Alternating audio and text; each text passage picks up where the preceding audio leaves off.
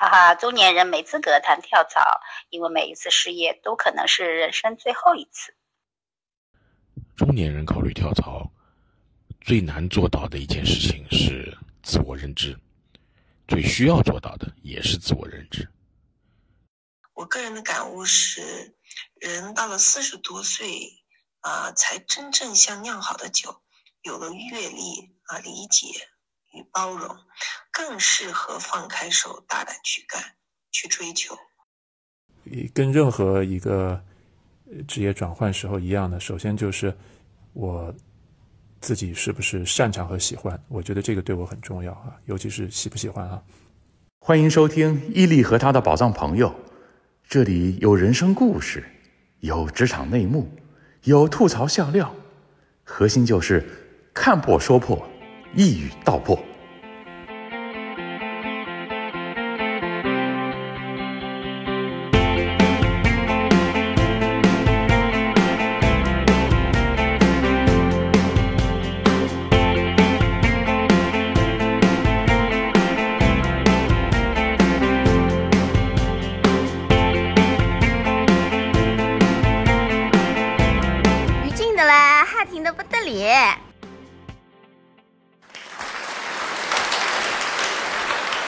大家好，复杂的课题简单说，正经的话题轻松说。我是徐一力，这是我正在领取人力资源卓越成就奖。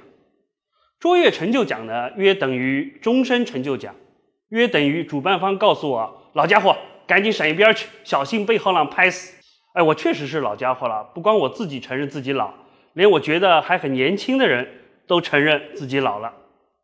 我就听见二十五岁的一个助理对一个二十一岁的实习生说：“你们年轻人做事啊，要仔细一点。”什么叫你们年轻人啊？对吧？像我这样的老家伙，现在人到中年，我的朋友也都是中年人。那中年人啊，生活当中有很多烦心事儿，主要是为了孩子。啊，有几个朋友在聊天，浩波就说了：“我这儿子不听话，把我给烦死了。”小明也说了：“我女儿学习不拔尖。”把我给烦死了，老唐也插嘴了，哎，我也被我儿子烦死了。你说这么聪明的一个天才，我应该怎么培养才好啊？这个就是我们英语说的叫 humble bragging，假谦虚真炫耀，比明目张胆的吹牛还要让人讨厌啊。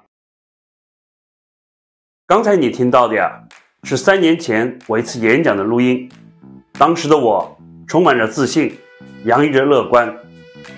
不奇怪，因为三年前和现在是完全不同的两个时代。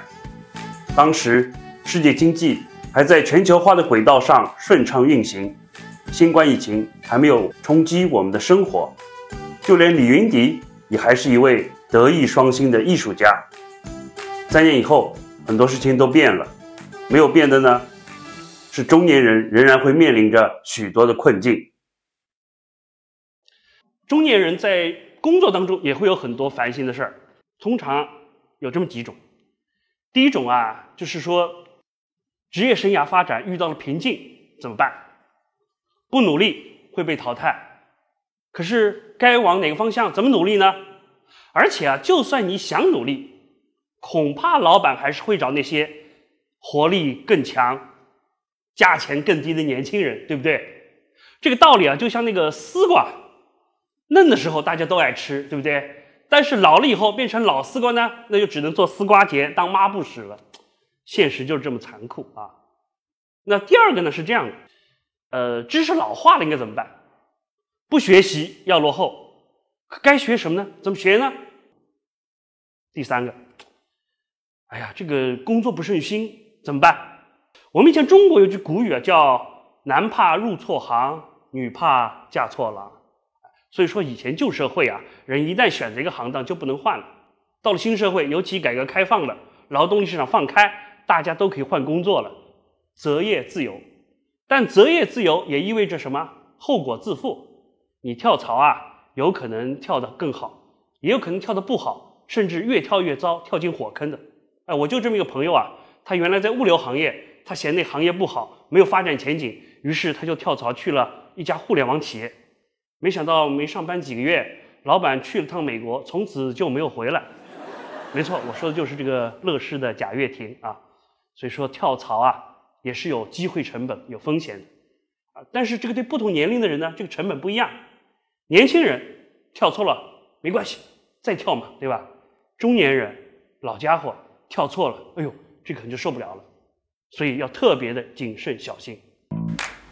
三年后回过来看，我演讲中的这段话也是失之草率的。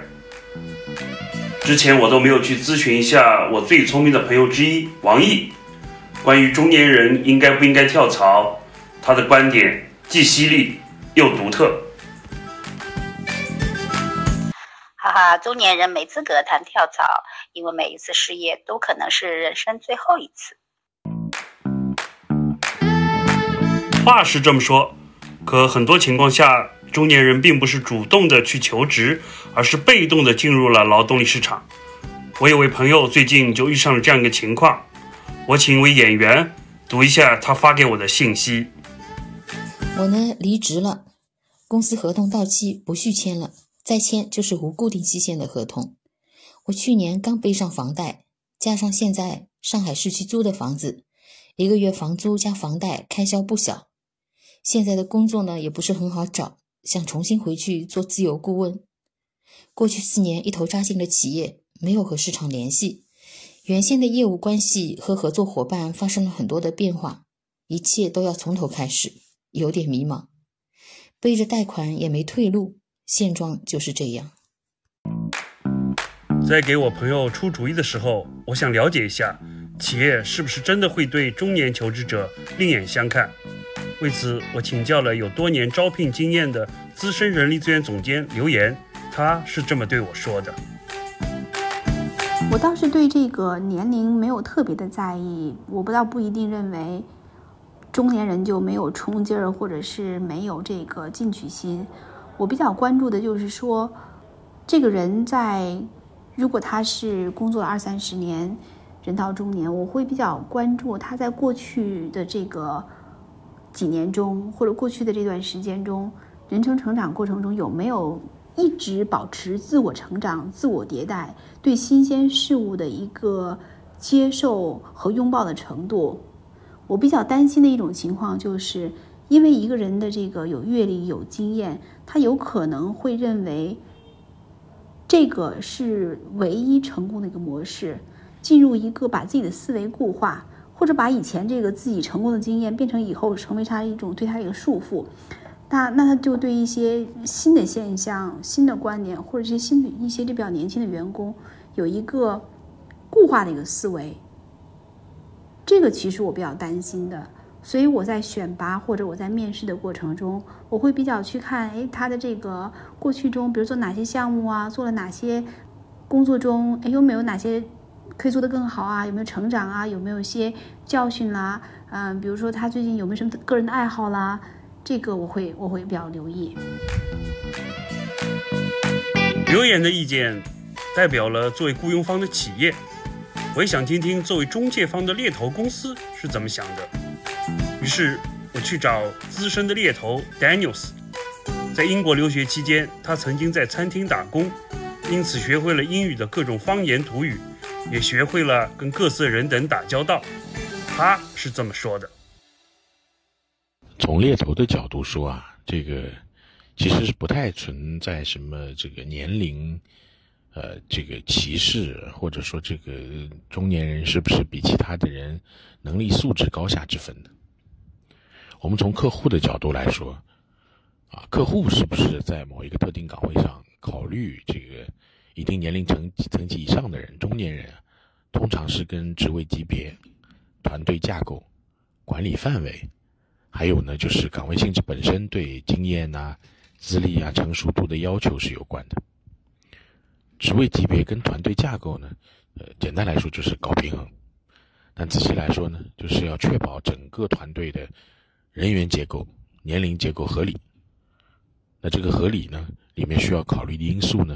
就要包括这个上下级的管理难度，啊，接班人的计划，人员更替的容易程度，还有核心团队成员稳定性这些因素。那管理范围呢？一般来说，主要考量的是情商跟管理经验。啊，需要覆盖的就包括跨职能的管理经验、跨部门的管理经验，还有一些整体项目的协调能力。那至于岗位性质本身的要求，就因岗位各异了。啊，比较简单常见的就是到底是资源导向型的岗位啊，啊，还是这个我们说是冲劲导向型的岗，是态度导向型的岗位这些，就基本上来讲，看这个职位对这个候选人的工作要求到底是成熟度是有关还是无关，相关程度有多大。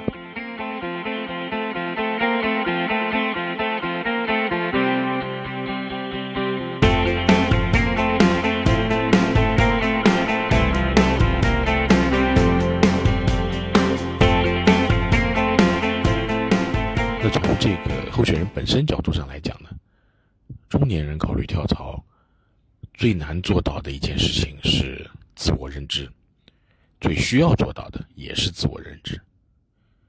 就是说，到底你在工作几年甚至十几年以后，你自己的核心价值是什么？啊，这个不是说归纳我的特点或者我的擅长，不是这个意思。因为你要知道这个核心价值对雇主是不是有意义。啊，什么？我对整个组织关系熟，或者这个东西对雇主有没有意义呢？大部分时候是没有的，对吧？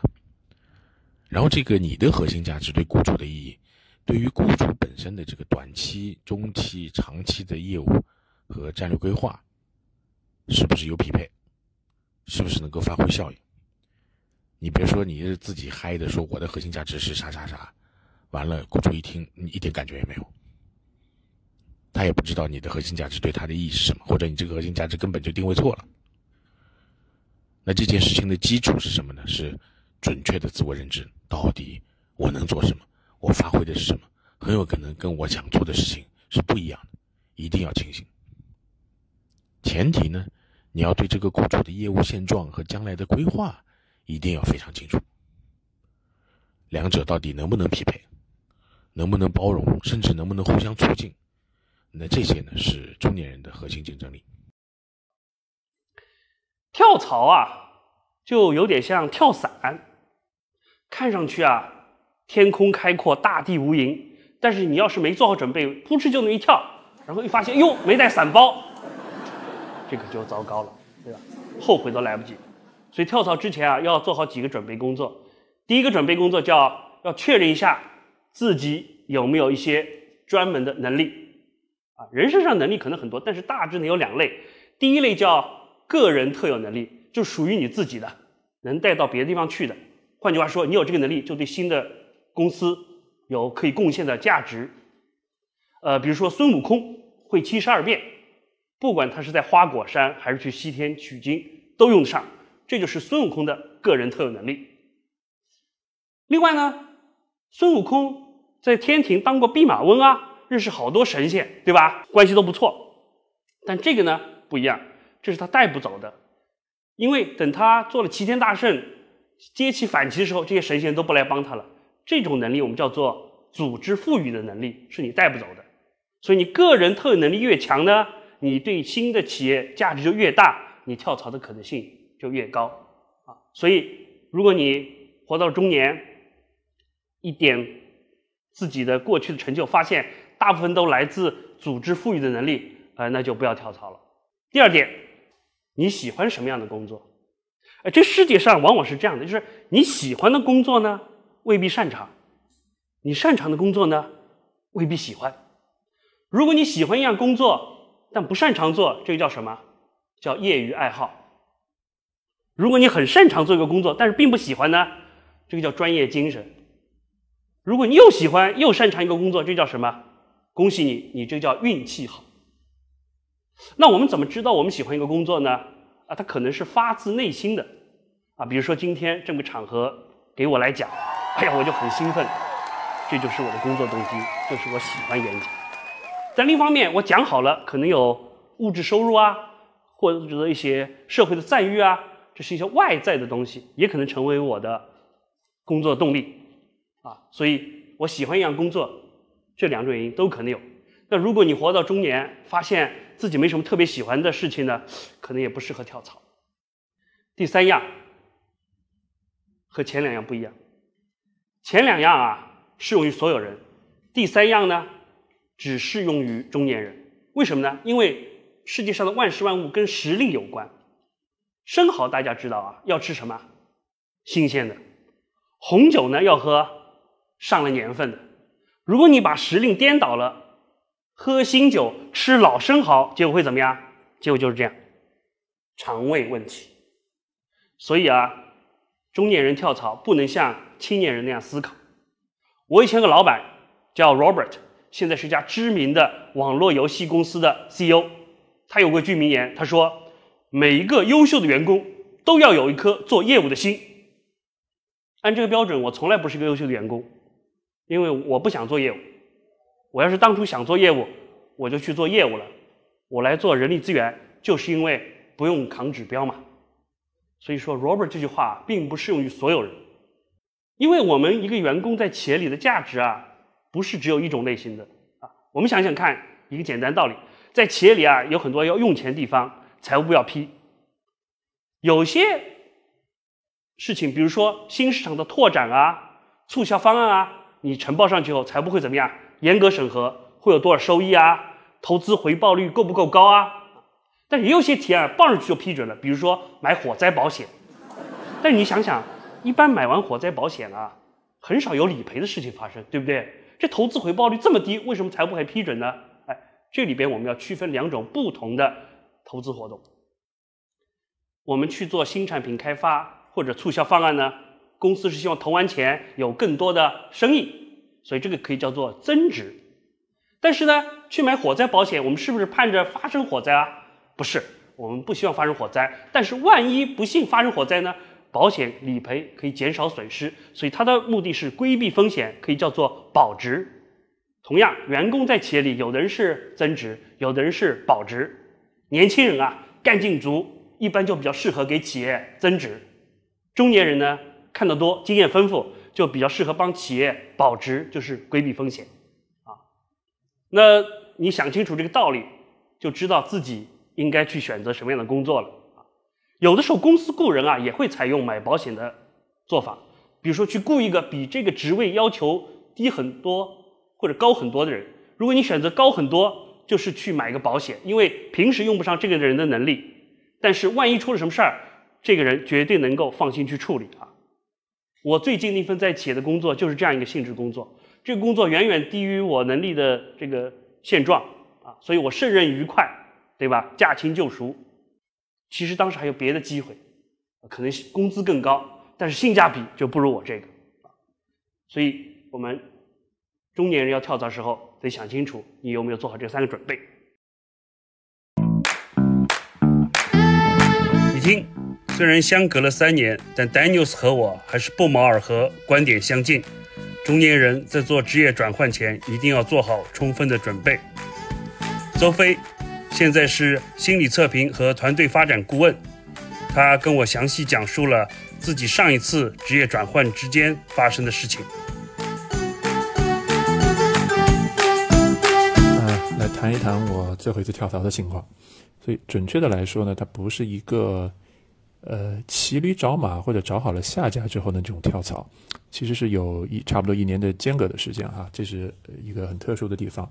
呃，我在这一次的转换过程中呢，确确实实是要去思考，呃，我到底是之后还做甲方呢，还是去乙方？呃，这是一个比较大的选择的问题。因为前面十几年呢，一直在做甲方，做培训、人才发展啊，组织发展，这一步一步的，啊，都是在公司里边。那那个时候呢，已经开始有一点点想法，说，哎，要不要换一下呢？啊，那正好有这一年的空窗期，我就不是特别急，啊，就在。呃，那年正好有机会出国去看一看啊，陪陪家人，然后呢，呃，一边体验一下下这种，呃，所谓可能，呃，自由一点点生活，感受了一下，啊，那这一年的结果就是说，哎，我觉得自由一点点蛮好的，可以，哎，只要说，呃，不会影响到自己的生计的情况下啊。呃，多一些时间，呃，出去能够走走转转，带小朋友啊，陪家人，然后发展自己的这种兴趣爱好，我觉得特别不错啊。所以这是那个时候跳槽的背景。那具体考量的因素，呃，跟任何一个职业转换时候一样的，首先就是我自己是不是擅长和喜欢，我觉得这个对我很重要啊，尤其是喜不喜欢啊。我自己对于做培训、做咨询其实是有兴趣的。那十几年在公司里边也有点像是一个内部顾问一样啊。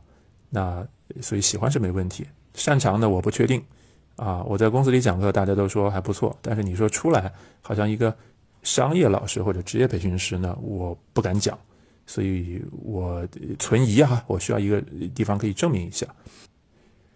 呃，那么还有一个很重要的，我觉得我在考量的时候，就是这份工作的意义感啊。意义感对我来说，就是这个是不是实实在在的能够帮到别人啊，而不是说你自己都觉得做的没劲、没没意思、很无聊，对吧？啊，呃，那么这个意义感来源于什么呢？就是如果你从甲方转换到乙方的话，乙方客户是要买单的啊。那我有机会去接触到啊各行各业的人，甚至于这个公司里的老板。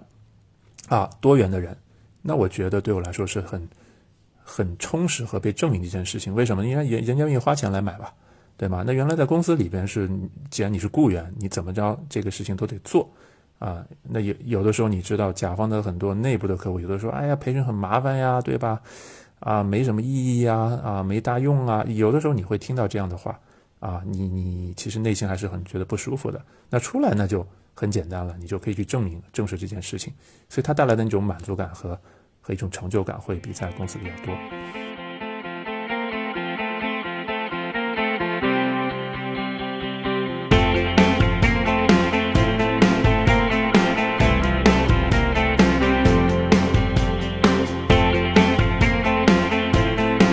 呃，之所以选择这家公司呢，啊。就是我呃最后去的那家公司呢，是因为首先是因为大家信任感不错，因为我我认识他们有在那之前应该有五年的时间了啊，也会有有有过一些合作啊，呃应该说呃有一些信任感。然后呢，另外还有一个重点就是说，对于这家公司的感知上的和感觉跟其他的咨询公司呢有些区别，就是他们的商业气息啊没有那么浓啊，不是那种很狼性啊，对吧？把人当。当螺丝钉啊，资本家去压榨，不是那种感觉，啊，当然没有商业气息没有那么浓。后后来去了以后，还发现它是是个问题，啊，是个问题，啊，这是后话了。还有一个就是说，我其实向往的这种方式啊，就觉得可以不坐班嘛，你就有课讲课，对吧？啊，去见客户啊，其他时间可以自由安排，这个也是蛮吸引我的啊。但是去了不久呢，后来还是转成了就是要坐班，那但这也是后话。啊，但我去之前，这个确实确实很吸引我，所以总体来说，我觉得我最后的跳槽应该是说是人生到了一个生活方式要去考虑转换的阶段了，就不是说在原来甲方轨道打工的这种想法上，而是说换一个行业，换一个自己能够更加有影响力的呃这么一个轨道，能够直接看到产出成果，能够有更自由的生活，整个生活状态就不一样了。啊，而正这家公司呢，正好愿意给我这样的机会，啊，所以那么就一拍即合，啊，我最终就去了。不过啊，跳槽始终是一个有风险的事情，对不对？结果啊，总是有点不预不可预知。我有个朋友去了一家非常知名的互联网企业，不到半年又辞职了。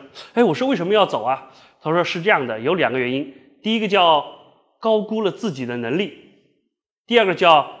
低估了和企业文化价值观的差异，我心里听完了，心里就说：“She's so basic。”这个原因啊，适用于所有人的跳槽失败的情况。这个太没有个性了啊！在跳槽之前，我发现他其实有好多个机会。他做了比较，列了一个很详细的数据表，从二十个维度对这个机会做出了分析判断，最后选了这个机会。结果结果还不是很理想。跳槽真的是看似是很复杂问题。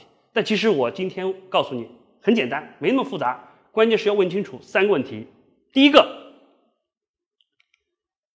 挑选机会的时候，我们要想到说客户是谁，也就是我们这个企业要服务什么样的人？是服务终端的消费者呢，还是服务其他的企业？也就是我们常说的是 B to B 还是 B to C？啊，如果你跳槽去一家 B to B 的企业呢，呃，这个。市场变化的速度是比较慢的，比较小，所以呢，好有比方，你跳槽去就是去海水浴场游泳，可能不太熟悉这个环境，一上来会呛几口水，但是你只要水性足够好，总是能游出去的。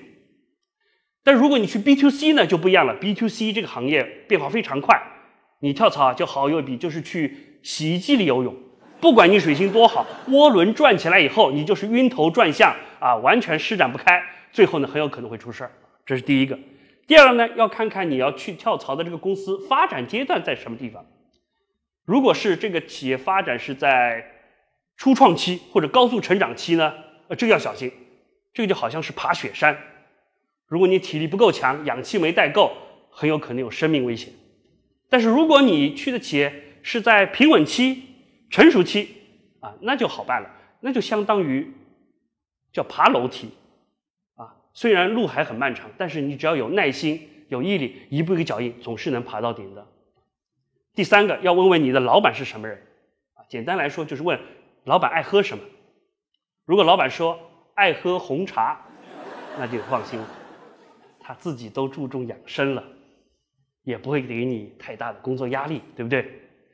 但老板不是你吃不准的话，我觉得你还可以问一句：“老板，您喝红茶时候放不放枸杞啊？”这就心里有把握了。但是如果老板不是喝红茶，说我爱喝红牛，哇，那你得小心了。这种人基本上是工作狂，非把你弄疯了不可啊！我就认识这么一位年轻的创业者，爱喝红牛。周末见到我，第一句话就说：“徐丽。”我刚刚跑一个半程马拉松，现在我们一起去公司把产品迭代问题给解决了，好不好？Let's do it, let's do it, let's do it。遇上这样的神经病啊，你离他越远越好啊。哎，所以你要综合的考虑这几个问题，根据自己的情况找出合适自己的机会啊。那每次跳槽呢，其实也都是个蜕变，同样是蜕变。蚕作茧自缚，蛹呢羽化成蝶，结果完全不一样啊。那这个我刚才也讲了，跳槽过程当中有很多不可知的因素，不可知因素你管理不了，你能管的是什么？是自己的心态。刚才这段话我说的发自肺腑，我从自己的生涯经验中得出结论，在职业发展时。心态远远比技巧来得更为重要。有两位朋友也都赞同我的意见，一位是海外留学归来、长期从事创新管理的顾敏雄，另一位是扎根中国发展的新加坡人 Victor。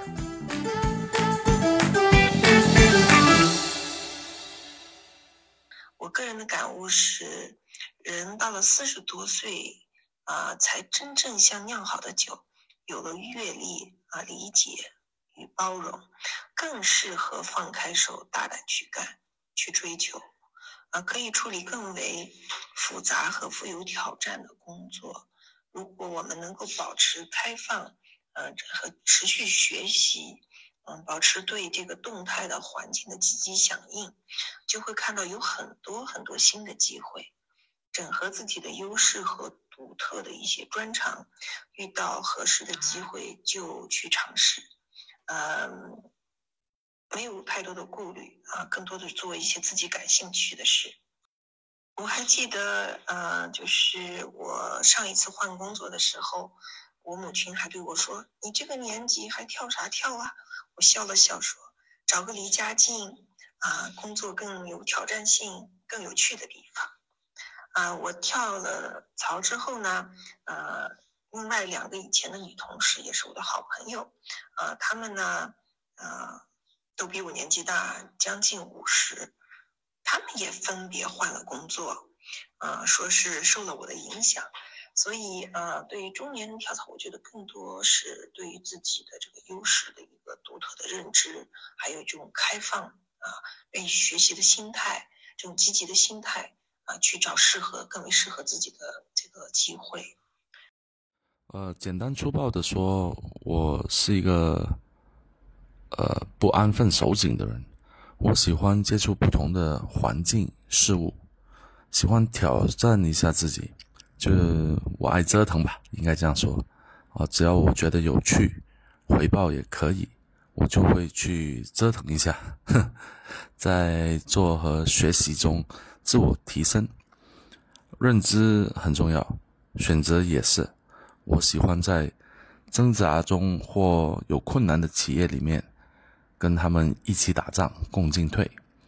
这样呢，有一句话说：“只要有的干，就往死里干。”嗯，因为我认为这样子，等老了啊，才有一些事情可以回忆一下啊。当然，这是不意味着这些企业没钱啊，那还是啥啊？我觉得，呃，这样子的人生才活得有意义。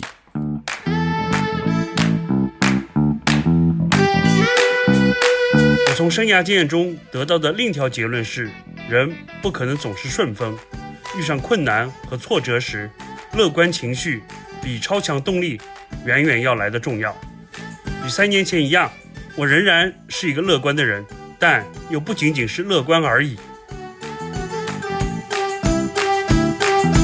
我呀，我属于诚实的乐观主义者。有一个人问我说：“徐老师，现在中年从三十岁就开始了，那你说三十岁改行会不会太晚？”我给他一个乐观主义答案，我说：“耶稣啊，以前是个木匠，三十岁才开始传教。耶稣三十岁能改行，你为什么不能呢？”但是我要给他一个诚实答案，要告诉他事情的全貌。我说：“耶稣啊，三十岁开始传教，三十三岁呢就被钉上十字架殉难了，所以改行有风险。”